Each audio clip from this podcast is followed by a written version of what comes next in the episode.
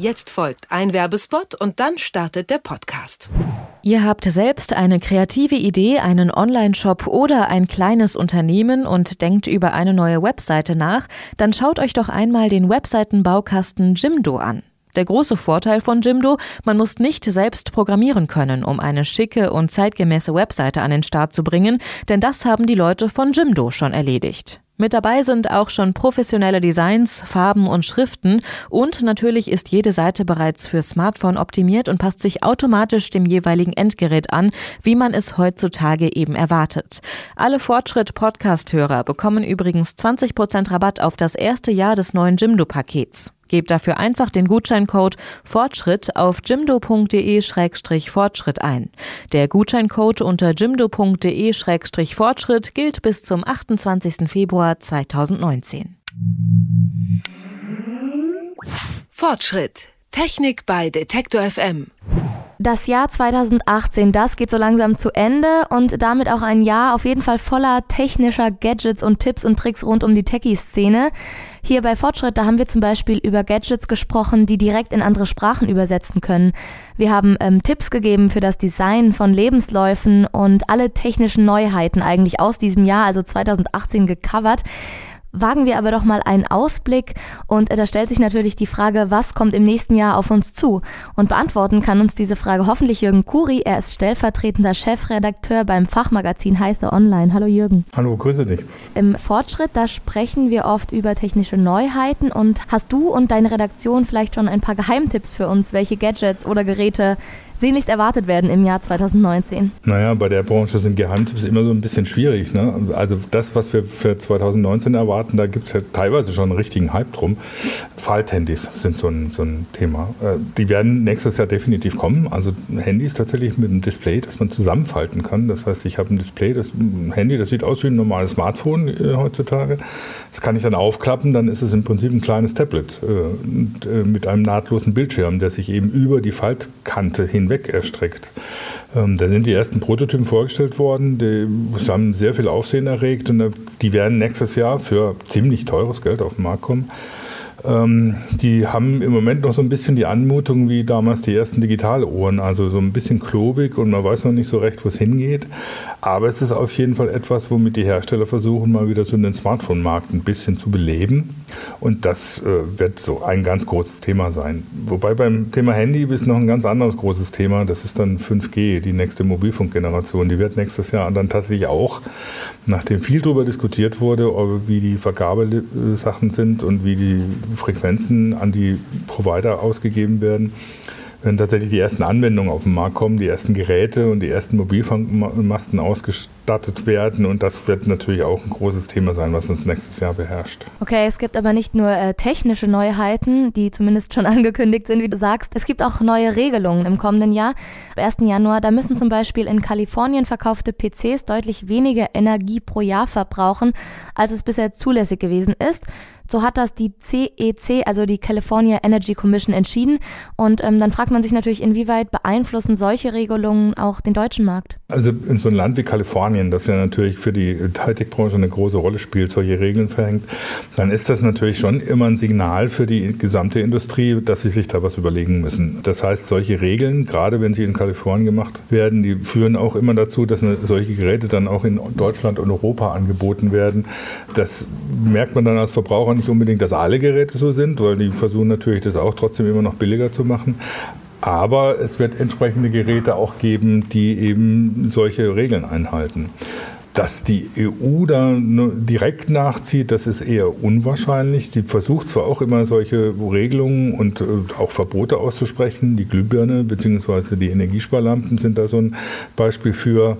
Ähm, bei den Computern hält sie sich da im Moment noch eher etwas zurück und hofft da auf äh, andere Regelungen. Sie sind aber die Computer selbst, also was sich hier auf dem Desktop stehen haben, die sind aber, glaube ich, das, was heute IT-Branche oder Hightech-Geräte ausmacht, gar nicht mehr mal so sehr der Stromverbraucher überhaupt. Das sind viele andere Geräte, die wir inzwischen im Haushalt äh, haben oder ständig mit uns führen. Und ähm, andere gesetzliche Regelungen, die vielleicht auf uns zukommen im Jahr 2019 und uns als ja, Verbraucher betreffen? Na, es gibt so einige Sachen, die im Schwange sind, muss man sozusagen. Also wo man erwarten muss, dass in 2019 da noch was passiert. Es ist so, dass zum Beispiel der Elektroschrott in äh, sich da Neuerungen tun. Äh, ab 2019 müssen die Länder der EU jeweils 65 Prozent der Elektrogeräte die verkauft werden, wieder zurücknehmen auch. Also Regelungen treffen, dass die auch wieder zurückgenommen werden und recycelt werden. Deutschland ist davon noch weit entfernt von diesen 65 Prozent.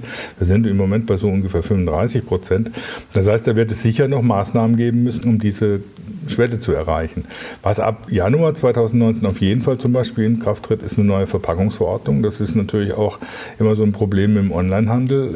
Ähm, da wird sehr viel an Verpackungsmüll produziert. Und da gibt es neue Regeln, die nicht unbedingt direkt den Verbraucher betreffen, die aber den Verbraucher auffallen werden, dass zum Beispiel Mehrwerksachen gefördert werden, dass das Recycling von Verpackungsmaterial gefördert wird. Da sind schon feste Regeln, die ab Januar in Kraft treten. Und es wird im nächsten Jahr sicher, was gesetzliche Regelungen angeht, auch weiter eine große Diskussion um Überwachung und staatliche Kontrolle geben, weil in diversen Bundesländern stehen neue Polizeigesetze an, die sehr umstritten sind und wo es sehr viel Widerstand gibt. Und das wird uns sicher im nächsten Jahr noch sehr beschäftigen. Und wenn man als äh, Technikaffiner auf 2019 schaut, dann fällt auf jeden Fall auf, eine Sache wird fehlen im Jahr 2019 und das ist die CeBIT, also die Fachmesse für Informationstechnik. Die wird nicht fest, äh, die wird nicht stattfinden. Und äh, du warst zum Beispiel ja auch immer kontinuierlicher Begleiter. Woran ist die Messe jetzt gescheitert? Naja, eigentlich an sich selbst. Ähm, es war so, also sie hat immer wieder Richtungswechsel vollzogen. Es war 2001 war die größte CeBIT ever mit äh, über 800.000 Besuchern, mit äh, unzählig vielen Ausstellern. Hannover ist aus allen Nähten geplatzt und da wurde auf sehr hohem Niveau gejammert. Da haben plötzlich die Aussteller über den Erfolg der Messe gejammert, nämlich dass sehr viele Leute da waren. Das waren nicht alles Fachbesucher, da waren dann die sogenannten Beutelratten, eine eher diskriminierende Bezeichnung für junge Leute, die vor allem an Werbegeschenken interessiert waren, aber die natürlich die potenzielle Kundschaft waren und die potenziellen Mitarbeiter der Firmen waren. Und es ist schon sehr komisch, wenn die Firmen dann im Prinzip darüber jammern, dass sich jemand für sie interessiert. Das hat aber dazu geführt, dass die Messe eine radikale Richtungswechsel vollzogen hat. Äh, sie haben zum Beispiel Spiele ausgeschlossen, man durfte keine Spielekonsolen mehr präsentieren.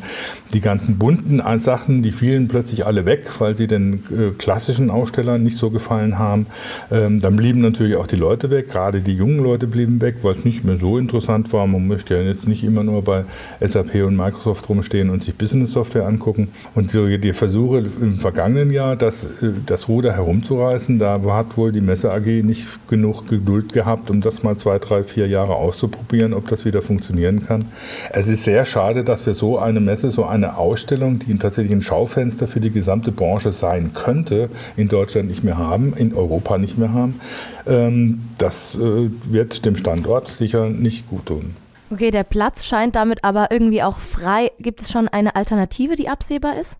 Es gibt keine Alternative, die absehbar ist. Ähm, man muss ja sich tatsächlich vorstellen, die CeBIT war immer noch die größte IT-Messe der Welt.